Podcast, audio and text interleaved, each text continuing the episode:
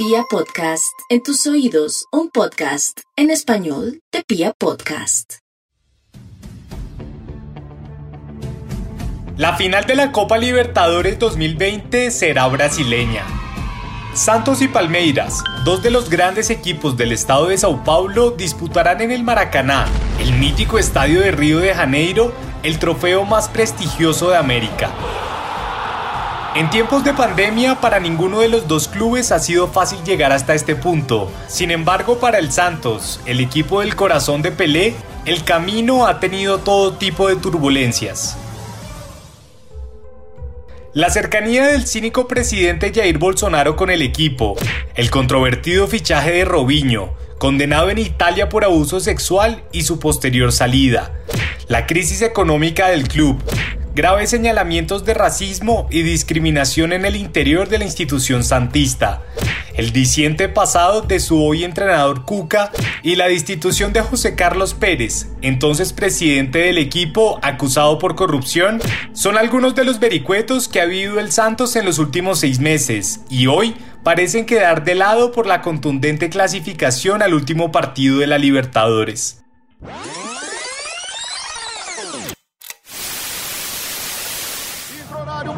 Rolou para trás o toque, Lucas Braga é gol! Chocolate do Santos!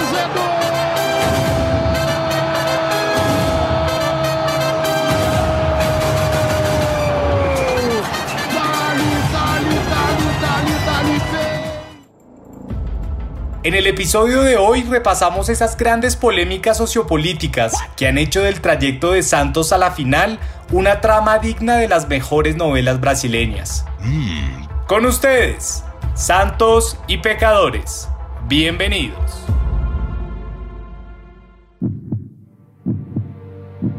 El planeta gira y la pelota también.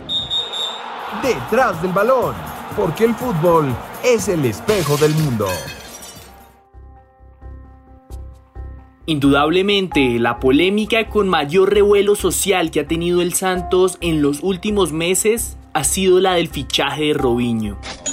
El año pasado, en el día en que se conmemoró la lucha contra la violencia a la mujer en Brasil, el Santos anunció la contratación del delantero brasileño que, en 2017, había sido condenado en primera instancia a nueve años de prisión por participar en la violación grupal de una mujer albanesa en Italia.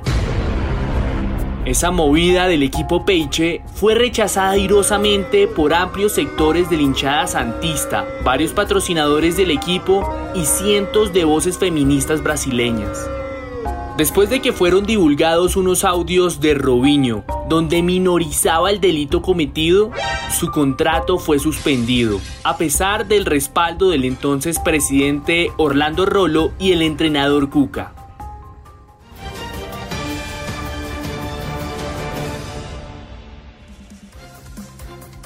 O Santos decidiu suspender o contrato com o atacante Robinho, condenado em primeira instância na Itália por estupro. A decisão foi tomada em comum acordo com o atleta para que ele possa se concentrar exclusivamente na defesa do processo que corre na Itália.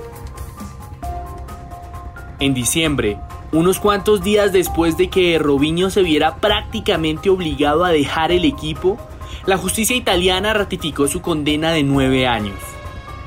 El futbolista desactivó desde entonces los comentarios en sus publicaciones de Instagram y hoy por hoy goza de la impunidad amparado en que la constitución brasileña no contempla la extradición de sus ciudadanos.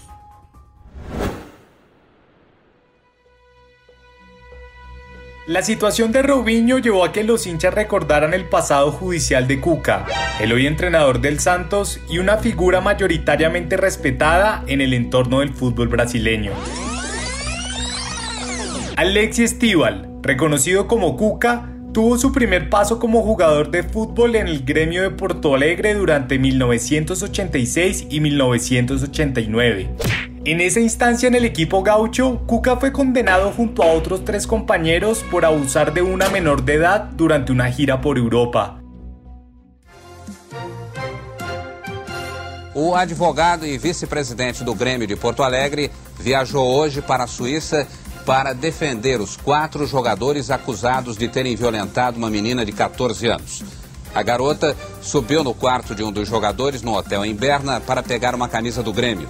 No dia seguinte, ela foi vista com a camisa e disse que foi estuprada pelos quatro jogadores. Ese episodio fue conocido mediáticamente como el escándalo de Berna. Y aunque Cuca pasó 30 días en la cárcel, la gestión del gobierno brasileño de entonces le permitió cumplir su pena en libertad.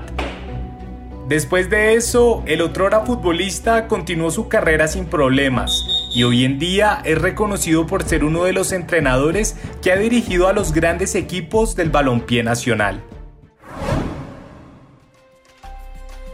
El presidente Jair Bolsonaro, quien en el último año sumó a su extenso prontuario una gestión paupérrima de la pandemia en Brasil, ha sido reconocido por utilizar el fútbol como un instrumento político en esa búsqueda interminable, Bolsonaro ha flirteado varias veces con el Santos durante los últimos tres meses.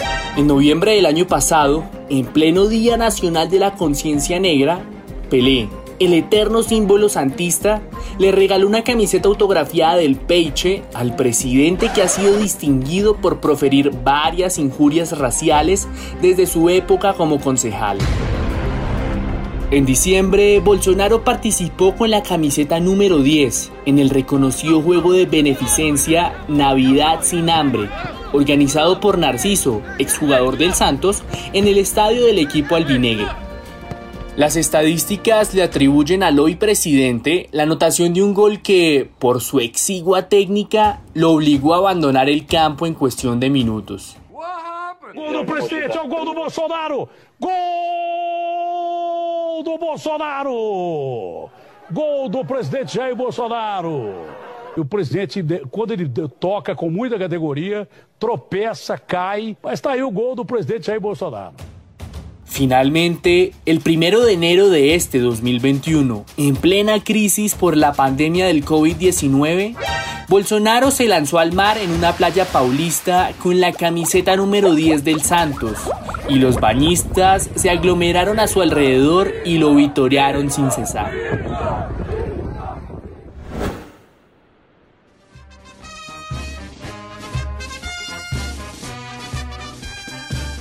En el Santos los problemas institucionales tampoco han faltado.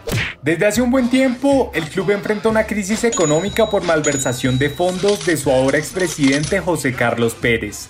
Y también por esa costumbre que tienen varios equipos brasileños de contratar jugadores con dinero que no tienen, pero que esperan conseguir avanzando en torneos internacionales. Y eso que hoy está en la final del mayor torneo continental. Bajo esa lógica, el club fue sancionado por la FIFA y a menos de que pague sus deudas con los otros equipos, no podrá contratar más jugadores en las tres próximas ventanas de transferencias. De ahí que Jonathan Copete, delantero colombiano que pertenece al Santos, no haya podido jugar con el equipo albinegro en los últimos meses. Y si el equipo estaba mal, la pandemia agravó sustancialmente su déficit económico. Precisamente por eso, el club intentó negociar con los jugadores una rebaja salarial del 30% por tres meses. Sin embargo, en la práctica se les descontó un 70% y la justificada inconformidad llevó a que, por ejemplo, el delantero Eduardo Sacha buscara en la justicia ordinaria rescindir su contrato y pasar así a jugar en otro equipo. cinco dedinhos pra você, faço um sinal. Tchau, tchau, tchau, tchau, tchau, tchau. Tô passando bem, você aí passando mal. Tchau, tchau, tchau. Eres racista, tío, eres imbécil por culpa de unos padres ignorantes, eres dócil. Hace ya muchos años que no existen los países, la frontera está en la piel de cada uno. Todos nuestros nietos eran grises. ¿Cómo quieres que te recuerden? Como aquel que decía que odiaba negros, pero se escondía por si muerden. Cobarde sin actitud. Si algún día te enfrentas a tus demonios, verás que son blancos como tú. El racismo que sigue carcomiendo a la sociedad brasileña ha hecho mella también en el eje institucional del Santos.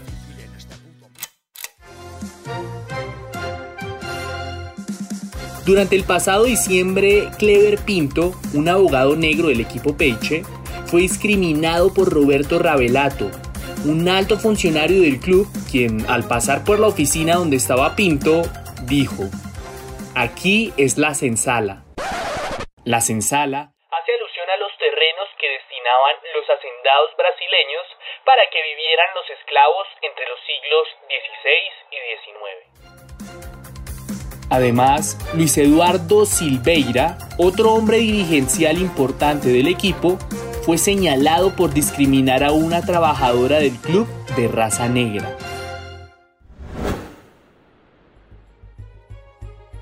Para el Santos, el tiempo pasa, pero las polémicas no. Últimamente fue noticia el equipo albinegro porque dos de sus jugadores viajaron al primer partido con Boca Juniors a pesar de dar positivo por COVID-19. Además, el Peixe y su entrenador fueron multados por la Conmebol tras presentar irregularidades en el manejo de los alcanzapelotas, la desinfección de los balones y los equipos médicos en el partido de vuelta contra el equipo Ceneice.